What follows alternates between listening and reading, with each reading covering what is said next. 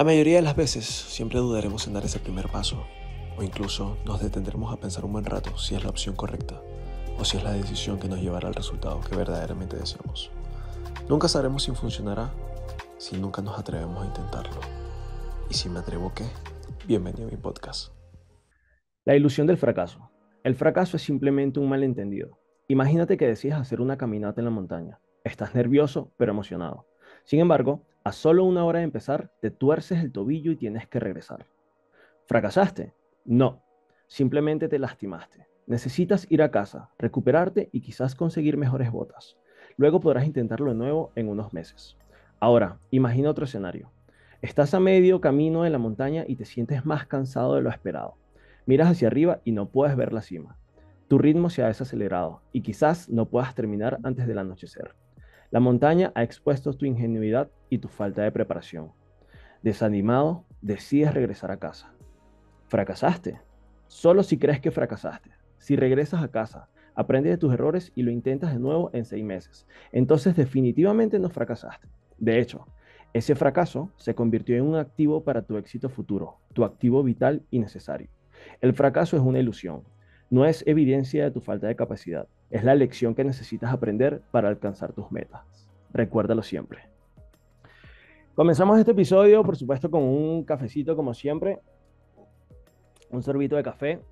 Ese texto que acabo de leer lo escribió José Miguel Farías y tenemos la oportunidad de escucharlo en este nuevo episodio. Y yo creo que no hay mejor título para este episodio que llamarlo El fracaso. ¿Ok? Así que bueno, José Miguel, un placer y un gustazo tenerte acá, por supuesto, compartiendo en este momento un cafecito digital. Espero que lo podamos compartir de manera presencial muy pronto. ¿Cómo estás, José Miguel? Si quieres, haz una breve presentación y comenzamos con todo. Hola, Leo, gracias por, por la invitación. Eh, gustazo estar acá compartiendo contigo.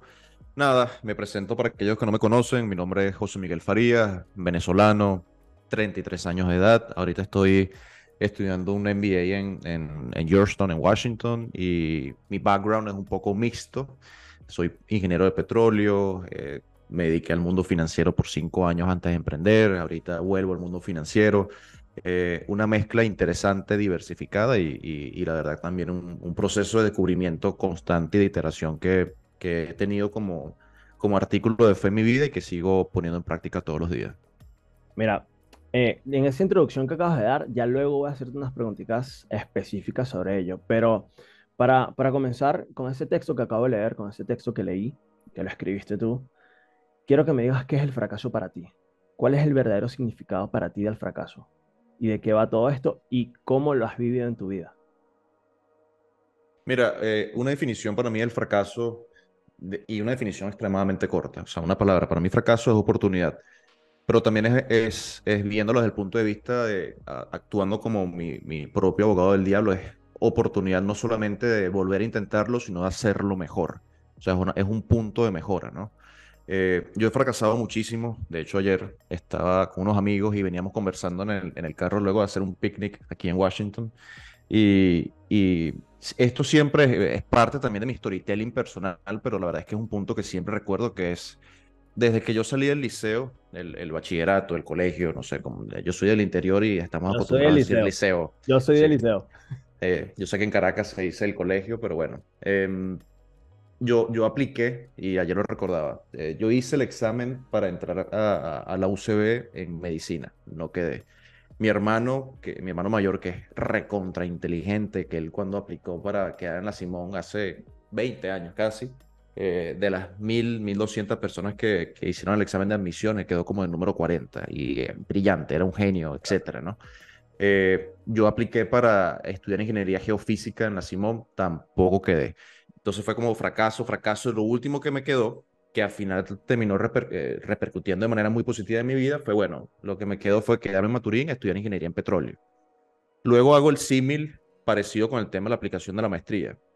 Con el MBA, yo quería eh, quedar en Colombia. Porque la verdad es que mi, mi, mi, mi, background de finanzas es muy, como tú lo sabes, del lado del value investing y Colombia es la cuna del value investing. Graham dio clases ahí, David Dodd, Buffett estudió ahí.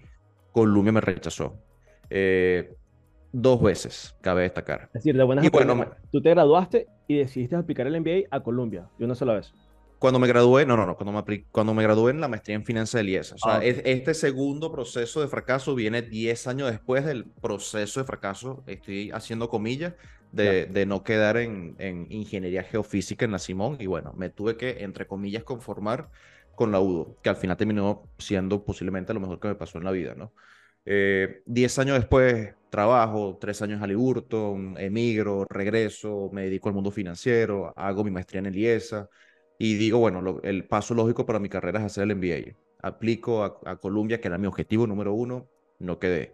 Espero un año, vuelvo a aplicar, no quedé. Y la segunda vez que quedé, eh, sí me, me aceptó Georgetown. No fue como que un peor es nada. Yo estaba extremadamente contento con la decisión y la verdad es que la vida me había también enseñado que independientemente de la universidad o el sitio donde estuviese, mientras yo tuviese la predisposición de echarle piernas y poner el 110%, eh, me iba a ir bien. Pero digamos que fue psicológicamente siempre pega ese, entre comillas, de nuevo fracaso en, en tu mente, ¿no? Eh, y ahorita con el proceso de la pasantía, que ha sido el último gran fracaso, de nuevo, entre comillas, porque no lo, al final no lo fue, eh, las personas que escuchen esto capaz digan que estoy mintiendo, pero para las pasantías fácilmente hice 80, 100 aplicaciones que me rebotaron. Me, Wow. me dijeron que no, eh, no tu desde que tu perfil no, no se acopla a lo que estamos buscando hasta tenemos demasiados aplicantes, hasta, hasta, hasta procesos que tuve con, con banca de inversión en Nueva York eh, que llegaron a tercera, cuarta ronda, que me rebotaron porque no supe hacer un ejercicio ¿Cuál Pues es la específico tercera ronda? después que ya estaba avanzado con varias entrevistas encima, ¿no? Al final me termina aceptando esta empresa con la cual me voy la semana que viene, GlobalX, eh, y de nuevo, en retrospectiva pareciera que José Miguel ha fracasado demasiado, pero para mí el fracaso siempre es una oportunidad de hacerlo mejor, de aprender más sobre el proceso, y al final la vida se termina acomodando sola si uno entiende que no se, la vida no se define por, por cuestiones en particular, no se define porque yo estudie en la Simón o estudie en Columbia o quede en X o Y empresa, se define por cómo yo voy acoplando esa visión iterativa de seguir intentando mejorarme. Para mí no se trata de... Y gestionando el proceso. Y en pro de un solo y entendiendo que al final el proceso es lo que se disfruta. O sea, no, no es precisamente el quedar en Colombia, es el, es el proceso mediante el cual yo me convierto en alguien que se haga meritorio para entrar en Colombia. Colombia me rebotó, pero yo seguí mejorándome todos los días pensando, bueno, si Colombia me rebotó, es posiblemente porque me falta X o Y. Y estos días, y, y lo amarro con algo capaz puntual que, que personas jóvenes los puedan escuchar ahorita y se sienten identificadas, pero con algo un poquito más, más rutinario. Un amigo que trabaja en una empresa en Caracas me, me, me pedía consejos sobre qué hacer si se encuentra en un sitio donde no siente que sus virtudes o incluso donde quiere estar en el mediano y largo plazo se acoplan a lo que está haciendo hoy. Es decir, su puesto de trabajo hoy no le sirve o posiblemente no ve que tenga un punto futuro donde él se sienta cómodo y feliz. En teoría no le hace le- feliz. ¿Cómo? En teoría no le hace feliz. Está en un sitio y no le hace feliz porque no, no, no visualiza ese proceso a largo plazo. Y más allá de, de ser feliz o no, sencillamente no se ve haciendo eso que está haciendo eh, en el mediano y largo plazo y de hecho no lo ve incluso compaginando con lo que él quiere hacer. Porque capaz si es iterativo el proceso y bueno, si es dentro de la misma área, tú puedes decir, bueno, me acoplo, me adapto, etcétera, ¿no? Eh, mi recomendación para él, una recomendación que capaz es eh, muy diferente a la que yo le hubiese dado hace tres años. Hace tres años yo le hubiese dicho, busca otro trabajo, busca otra empresa, busca ese trabajo que, que, que seguramente te va a hacer sentir mejor contigo mismo fuera de ese lugar donde no te valoran o donde no te dan la opción. Y el consejo que le di esta vez, que me hizo también reflexionar, era, no, no, a veces nos equivocamos mucho pensando que el mundo se tiene que adaptar a nosotros.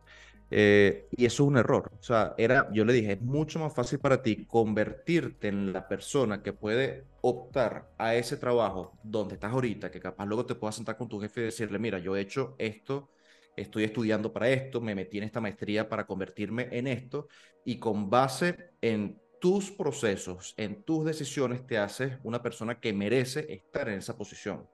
Eh, no, no, no vale la pena, o mejor dicho, no tiene sentido que estés saltando tú intentando buscar y adaptarte al sitio de trabajo que tú crees que va a ser idóneo para ti. Tiene más sentido que tú te conviertas en la persona que merece ese tipo de trabajo, porque capaz no sea ahí, pero si te conviertes en esa persona, las oportunidades van a llegar. No, mira, este, yo creo que eh, en, en cierta parte todo lo que has comentado, yo me identifico mucho contigo y esta es una de las preguntas que te voy a hacer.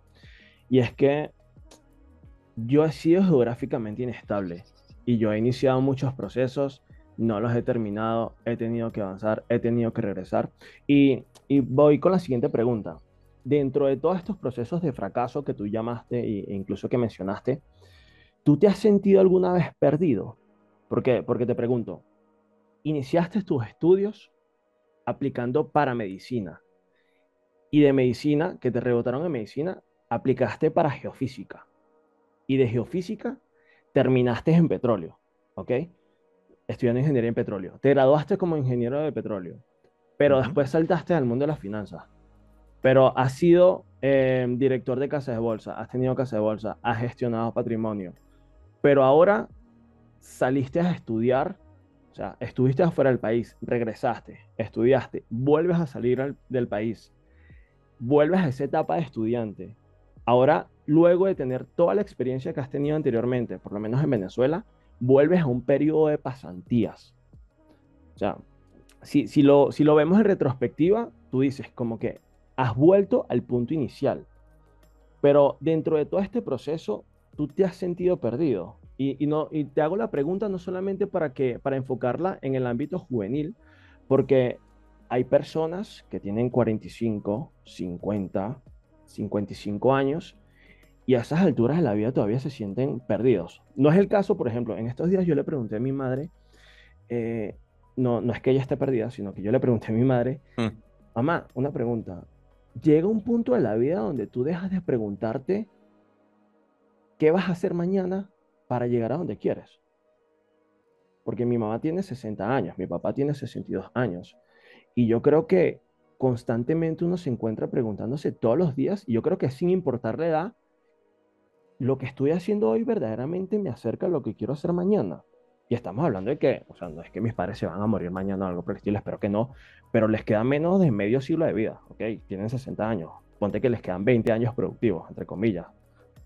Digamos que los 80 todavía no estén en una ruedas o algo así por el estilo, por favor de Dios. Pero dentro de todo este proceso, ¿tú te has sentido perdido? ¿Qué has hecho para encontrarte nuevamente? Dentro de ese pivoteo que has hecho en tu experiencia, en tus estudios, ¿Cómo has logrado canalizar todo para decir esto que estoy haciendo es lo que quiero y me acerca para, el día, para lo que quiero ser el día de mañana? No, gran, muy buena pregunta. Eh, eh, evidentemente, mentiría si te dijera que en algún momento, desde, a ver, yo me gradué en el año 2012. Eh, en los últimos 10 años, en la última década, decirte que no me he sentido perdido incluso después de graduarme y decir, ¿será esto verdaderamente lo que quiero hacer? Sería mentirte. Sí, ha habido puntos, de hecho recientemente capaz incluso lo haya sentido, eh, pero particularmente yo, yo siempre he sido emprendedor, o sea, desde, desde muy desde niño, joven, durante la universidad, ahorita, muy recientemente con... alquilabas, eras como yo, alquilabas la, la, la, engrapadora en el colegio. Sí, o sea, siempre, me, siempre he querido tener independencia eh, financiera eh, en, cuando era niño de mis padres o tener el, ese poder de poder, valga redundancia, yo poder decir lo que quisiera hacer con base en, no tener que depender de nadie, ¿no? Eh, pero puntualmente, a ver, en, el tema del pivoteo, yo empecé a estudiar petróleo porque posiblemente era lo único en donde mis padres o en donde por la OPSU pude haber quedado con, con para el, era el cupo que tenía, o sea, fue mi tercera opción. Caso la OPSU? O sea, fue mi tercera opción, pues, literalmente. Eh, estaba en Maturín, yo también, yo, yo, yo, soy también profesor de inglés, entonces para mí tuvo sentido hacer dos carreras. Yo hice las dos carreras en paralelo y estudié petróleo en la UDO y estudié eh, para ser profesor de inglés, que también es una carrera de cinco años en el pedagógico. Y para mí empezó a tener sentido mientras fui estudiando y fui haciendo cosas. Bueno, eh, Venezuela es un país petrolero, me gustan las matemáticas, soy bueno en esto. Em, y es posible que esto me termine gustando y se termine adaptando a las cosas que quiero. Curiosamente, cuando que también lo comentaba ayer en este, en este regreso en el picnic que, que, venía con mis amigos, yo le decía, fue tan curioso que cuando yo comienzo petróleo en UDO, el primer semestre a mí me queda completo, a mí me queda matemática 1 y química 1. Y recuerdo que, que mi mamá, de, muy buena manera, me decía, concha, le vas a tener que irte ahora a la Santiago Mariño, que no es por desprestigiar, pero está a un nivel, un pelo más bajo de la, que la Universidad de Oriente, ¿no? Eh, y era como que, coño, o sea, no quede en la central, no quedé en la Simón, estoy comenzando en la UDO, perdí el primer semestre, me tengo que ir a otra universidad. Yo siempre, a ver, no, no, y, lo digo muy modestamente, yo siempre supe que era lo suficientemente bueno para cualquier universidad, pero eh, posiblemente en ese momento estaba en ese proceso de descubrimiento de qué es verdaderamente lo que quiero hacer. Y, creo que después de, un suceso que pasó en mi vida, eh, que aprovecho de contarlo, yo tenía 17 años y uno de mis grandes amigos de, mi infancia eh, falleció un accidente automovilístico. Estábamos todos juntos, yo venía en mi carro, venía en el suyo, eh, noche de rumba de chamo 17 años, choca contra una mata, se incendia el carro, el chamo fallece tres semanas después. Yo tenía 3, 17 años y tenía tranquilamente más de 10, 12 años conociéndolo, ¿no? Y fue, fue un momento muy fuerte en mi vida que a mí me hizo madurar muchísimo y muy rápido, con solo 17 años. Recuerdo que después de, de, esa experiencia terrible, porque él pasó tres semanas en, en, el hospital, hay un hospital, no sé si todavía existe, de quemados, eh, o de temas de, de, bueno, sí, de quemados, pues, en el Zulia. Eh, él fallece por una complicación renal, eh, y fue tan dura esa experiencia que, que que a mí me hizo reflexionar demasiado siendo tan joven y la verdad es que me enfoqué y me centré demasiado en las cosas que verdaderamente quería hacer. Desde ese momento, o sea, incluso habiendo perdido el primer semestre en la UDO, no me quedó más ninguna materia, eh, me enfoqué en terminar rápido las dos carreras, eh, me hice mucho más respetuoso con mis padres eh, y cosas así, ¿no? Que son como pinceladas que al final me terminaron como, como, como, construyendo en términos de, de, ser adulto, ¿no? en Halliburton a mí me encantaba el trabajo, era un trabajo difícil, extremadamente difícil. Eh, pasar 40, 50 días en un taladro perforando y mi trabajo era muy físico, o sea, era de tranquilamente, y no miento, yo, yo tranquilamente pasé varias veces más de 70 horas sin dormir, eh, pero me endureció el cuero, porque yo era un niño de mami y papi, o sea, no era un niño demasiado consentido, pero mi mamá cocinaba, lavaba, etcétera, ¿no? Y vivir en esa experiencia de 40, 50 días en un taladro me permitió también eh, endurecer el cuero y, madurar mucho, muy rápido, ¿no? Pero tú sabes esta historia y, creo que voy a tardar demasiado echando este cuento, pero creo que precisamente el echarse a andar, en este caso, seguir haciendo cosas y seguir iterando y seguir conociendo gente, fue precisamente lo que llevó a, estar perforando un pozo en San Diego de Cabrutica, trabajando con un colombiano que estaba operando en el mercado de valores de opciones, que fue una casualidad que yo escuché. Yo estaba en mi computadora, él estaba en la suya, era mi compañero de guardia a las 9 y 30 de la mañana, como en su computador, le sonó la campana de Wall Street y era el mercado que estaba abriendo. Y yo me la acerco y le digo, ¿qué es eso que estás haciendo? Y él me explica que esto es la bolsa, que no sé qué tal. Y yo viniendo de Maturín, y ojo, ya yo tenía cierta edad, yo tenía 25 años, no era, no era un niño. Eh, viniendo de Maturín, yo tenía todas estas barreras y bloqueos mentales de siempre me había llamado la atención. O sea, para mí siempre ha sido una meta estar en Forbes. Y yo siempre me metía en Forbes a ver quiénes eran las 10 personas más ricas. Sabía quién era Warren Buffett, lo había leído, etcétera pero siempre para mí era como que yo vengo de Maturín, para mí no tiene sentido aprender a invertir en la bolsa porque esto no es para gente como yo. Y cuando él me explica y me dice esto es extremadamente fácil, también tú empiezas a tumbar cosas en tu mente mientras te vas relacionando con gente. Y él me dice, pídete dos, tres libros. Me pedí One Up on Wall Street de Peter Lynch, me pedí La inversión inteligente de Benjamin Graham, ábrete una cuenta en Wealth, que fue el primer broker que tuve, y en menos de cinco días ya estaba leyendo un libro de inversión y estaba operando. Y seis meses después estaba renunciando a Halliburton porque había sentido que había encontrado lo que quería hacer por el resto de mi vida. Y me dediqué de lleno a eso, ¿no? ¿Cuál es la reflexión de esto? Es muy difícil que encuentres lo que quieres hacer si te quedas estático.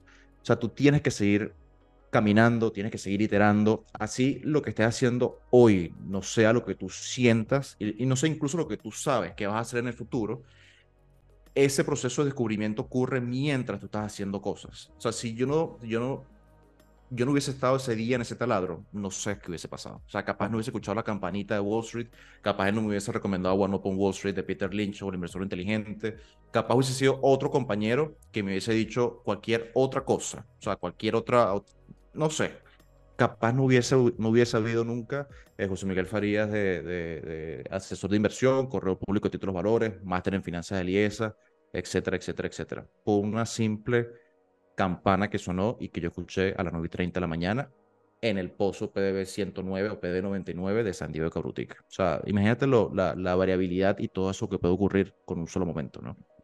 No, tal cual. Y, y yo soy completamente partidario. Esto, por supuesto, también lo aprendí de, aunque no lo creas, yo era una persona completamente introvertida, ¿ok? No tenía confianza en mí, eh, no podía tenía, digamos que tenía pena, tenía vergüenza, no quería quedar en ridículo. Y yo creo que, que todas las personas en algún punto de la vida pasan por esto y siempre hay una experiencia que nos hace ver la vida desde una perspectiva completamente diferente. Por lo menos en tu caso, eh, considero que, que, lo que lamentablemente sucedió con tu amigo fue un punto de inflexión en tu vida. En mi caso, eh, yo literalmente viví una experiencia no muy agradable cuando yo me fui del país en Estados Unidos. Yo literalmente me quedé en la calle y fue un punto de inflexión en mi vida y eso, por supuesto, como lo he hablado en otros capítulos, eh, estuve a punto de tomar una decisión que tal vez no era la decisión más adecuada, digamos, para seguir o decidir seguir viviendo. Ahora bien, una vez, una vez se dice que tú lo pierdes todo, no tienes nada que perder. Eso fue por lo menos lo que me pasó a mí cuando yo perdí la vergüenza, cuando yo perdí la pena, cuando yo perdí todo ello. Es necesario que ocurran situaciones difíciles en nuestra vida para que nosotros digamos, ok, ahora sí me voy a atrever a hacer esto. Ok, ahora sí voy a tomar esta decisión que tenía mucho tiempo pensándola. Ok, ahora sí me voy a atrever a emigrar y buscar allá afuera lo que siempre he querido yo encontrar en Estados Unidos, encontrar en Europa, encontrar en Asia. Es necesario vivir un punto de quiebra en nuestra vida para nosotros dar ese gran paso o hay otras herramientas que nosotros podemos ir adquiriendo antes de eso. Prácticamente, como se dice, aprender con experiencias ajenas. ¿Es posible eso? Hay varios, hay varios puntos ahí que tocar. Comienzo con el último. Eh, Charlie Munger dice que, que aprender de nuestros errores es valioso, pero aprender de los errores de los demás es más barato, ¿no? Eh, en, medida que tú puedas sumar las cosas que a otras personas no le han funcionado dentro de tu estructura mental para la toma de decisiones, es valioso y es más barato y es más eficiente y es más óptimo. Em, yo, yo creería, y, esto es interesante, pero esto es una mentalidad, eh, algo que he aprendido con mi mentalidad de emprendedor en los últimos, en los últimos dos, tres años, ¿no? Hay que abrazar el fracaso, eh, sí o sí, pero tampoco tienes que estar predispuesto a fracasar sencillamente por la razón de que el fracaso te va a llevar a, lecciones interesantes de sabiduría o a ser más, más, más inteligente. O sea, tú no puedes estar predispuesto a fracasar. Eso es como decir, voy a, voy a lanzar un negocio, voy a lanzar una startup y, y, bueno, no importa si fracaso, porque eso me va a enseñar, no, o sea, si partes de la base de que vas a fracasar, vas a fracasar y tampoco tienes que fracasar premeditadamente. Tú tienes que intentar en lo que sea que hagas con el 110% de tu energía de que eso funcione, ¿no? Eh, entonces hay que abrazar las lecciones del fracaso, pero no hay que tener una actitud premeditada a fracasar. O sea, hay dos cosas distintas. Hay gente que, es que son no quiero utilizar la palabra fracasado porque yo no, no creo en esa palabra, pero hay gente que está sistemáticamente estructurada mentalmente para fracasar y van saltando de fracaso a fracaso sin aprender las lecciones que el fracaso deja. Pero la actitud tiene que ser entender que incluso eh, es posible que aprendas mucho más del fracaso si estás predispuesto a aprender las lecciones que él deja que las mismas lecciones del éxito. Creo que hay una frase de, Bill Gates que dice que que, el fracaso tiene muchas más lecciones que el éxito, que incluso el éxito o el éxito continuo no te, deja, no te lleva al crecimiento porque no aprendes nada, whatever, por ahí van los tiros. Yo te diría eso, o sea, no, no, hay que estar premeditadamente eh, predispuesto a fracasar, hay que abrazar el fracaso, hay que abrazar las lecciones, pero hay que intentar en todo lo que hagamos, en todos nuestros emprendimientos, en todas nuestras actividades, no fracasar, porque de hecho esa es la actitud iterativa más ventajosa que puedes tener en relación a los procesos que, que al final, si terminan en fracaso es una cosa y si no, no. Con el tema de, de, esos momentos puntuales que, que, que, pueden llevarte a un descubrimiento o si es extremadamente necesario pasar por una situación de esas, yo creería que no. Para mí, eh, eh, y, tú lo sabes y también eres muy del estoicismo, para mí el, el, el, el, el sistema operativo por default que una persona tiene que tener está impreso en memento mori. O sea, vamos eh, si hay algo cierto es que todos vamos a morir. O sea, tú no tienes que, esperar vivir una situación caótica dentro de tu vida para decidir, no, ahora sí voy a lanzarme ese viaje que no me pude lanzar cuando era un chamo, o no, ahora sí voy a hacer esa actividad que, no, o sea, tenemos fecha de caducidad. O sea, eso está escrito, no sabemos cuándo, ojalá mientras más lejos mejor y, es posible que, que, que, bueno, la expectativa de vida está mejorando muchísimo y de aquí a que, a que seamos viejos, capaz vivamos 95, 100 años, a los Charlie Munger, espectacular, pero terminantemente va a ocurrir. Y ese tiene que ser tu, tu, de, nuevo, tu sistema operativo por default, entender que tienes tiempo finito en esta vida. ¿Qué tanto vas a esperar para vivir la vida que quieres vivir? O sea, no se trata de fracaso, no se trata de éxito, se trata de vivir, se trata de experimentar, de iterar.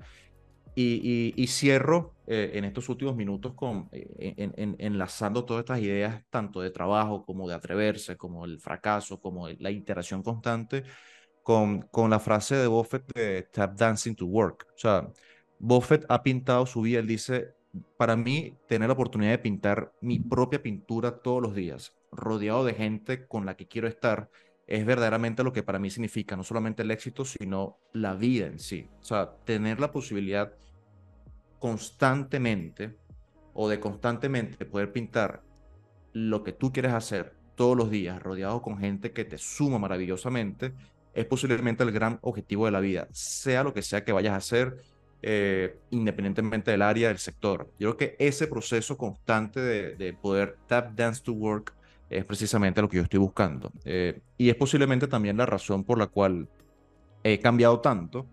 He vivido en seis ciudades en los últimos seis años.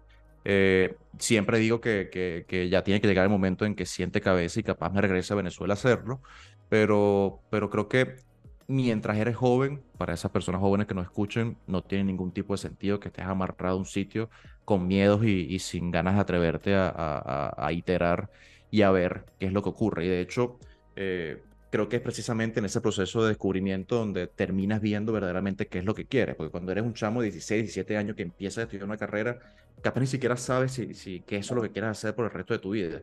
Es precisamente el proceso, como decíamos ahorita, eh, al inicio que, que, que es, es, posiblemente y precisamente ese proceso el que va a terminar llevándote a descubrir lo que verdaderamente quieres hacer por el resto de tu vida, ¿no?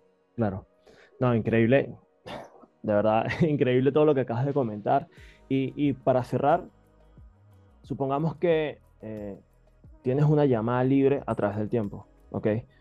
Y tienes tan solo un minuto para hablar con tu yo del pasado de hace 10 años, porque por lo visto tu vida cambió drásticamente en los últimos 6 años, y tienes un solo minuto para conversar con él y decirle las mejores palabras y los mejores consejos que has obtenido durante todo este tiempo. Tienes dos opciones, o se las dices a tu yo de hace 10 años, o se las dices a tu hijo o a la persona que más quieras en el futuro. ¿qué le dirías en tan solo un minuto? No necesito un minuto. Te diría, le diría a mi hijo o me diría a mí mismo algo que entendí un poquito, un poquito más viejo, luego que salí de Halliburton, que es que en la vida se disfrutan más los procesos que los objetivos, ¿no? Eh, y lo entendí mucho más cuando decidí ser si alguien me, conoce, yo tengo dos grandes, dos grandes, posiblemente las únicas dos ventajas que tengo competitivas, viéndome como una empresa, son paciencia y la actitud de autodidacta empedernido. Eh, si eres autodidacta empedernido, lo único que necesitas es tiempo para que las cosas empiecen a ocurrir. Pero cuando las cosas terminan ocurriendo, te das cuenta que al final ese objetivo, o sea, ese título de la maestría en finanzas en el IESA, ese título del MBA en Georgetown, ese puesto de trabajo son cosas efímeras. Terminas disfrutando verdaderamente del proceso. Y si te enamoras del proceso, los objetivos caen como piezas de dominó. Ese sería mi gran, mi gran consejo y mi gran recomendación. Enfócate, disfruta del proceso, porque si tienes tiempo, la verdad es que las cosas terminan ocurriendo y, es lo que al final terminas disfrutando de verdad. Y cuando quieras dejarlo todo y abandonar el proceso, ¿qué le dirías para que se mantuviera de pie y continuara atreviéndose? Que el cambio es lo único constante y que al final como, como, como persona, como, como ser humano, independientemente de lo que sea que estés haciendo, si, si esa mentalidad de iteración constante, de búsqueda de nuevas cosas, ya está impresa en ti, no importa lo que estés haciendo en el momento. O sea, eres tú el activo, o sea, tú eres verdaderamente eh, lo que vale, lo que cuenta, y, es precisamente lo que yo te diría en esa, hay, hay un principio que se llama rocking chair, que es, es, estar con 80 años en esa mecedora pensando en las cosas que deberías haber hecho que no hiciste, piensa siempre en ese principio. O sea, ¿qué es lo que crees que cuando tengas 80, 85 años en retrospectiva te hubiese encantado hacer que no hiciste? Estás joven hoy, estás hoy con la posibilidad de hacerlo, hazlo. No lo dilates, no pienses tanto, no tengas miedo, no dejes que el síndrome del impostor te destruya. Sencillamente ten la, capacidad de, tomar ese riesgo y, luego creo que a partir de esas ideas es donde precisamente se construyen las grandes historias y las grandes personalidades de este mundo, ¿no? No, increíble. José, de verdad, gracias por atreverte a, tener este capítulo acá con, conmigo y con todas las personas que te están escuchando y que te van a escuchar, por supuesto. Gracias por compartir toda esa experiencia y siendo alguna, muchísimo que aprender de ti y aplicar cada uno de todos esos principios que comentaste. Y yo creo que para sentirse vivo y para estar vivo hay que atreverse. No romanticemos el fracaso, pero tampoco idealicemos, en este caso, lo que es el éxito. Y yo creo que para cerrar, no hay mejor frase para concluir de este capítulo que una frase que me comentaste hace muchísimo tiempo y desde que me la comentaste, creo que quedó grabada en mí para siempre. Y es que el secreto de la felicidad es tener bajas expectativas. ¿Ok? Pero en este caso no dejes de trabajar tampoco por lo que deseas, por lo que quieres, y por supuesto, lo primero que necesitas, digamos que tu gasolina a día a día para comenzar a trabajar por lo que deseas y lograr lo que quieres, es comenzar a creer en ti. Así que gracias, José. De verdad. A, ti, un abrazo. Que nunca falte el cafecito y dilo, dilo, cafecito, cafecito. Cafecito, cafecito. Un abrazo. Cafecito, cafecito. abrazo, bro. Gracias por haber escuchado este capítulo de mi podcast. Créeme, yo con este podcast no busco decirte qué hacer o qué no hacer, o darte las soluciones para tus problemas. Imagínate, yo ni siquiera tengo las soluciones para los míos. Pero de lo que sí estoy seguro y lo que sí te voy a decir es que para encontrarlas, primero debes atreverte.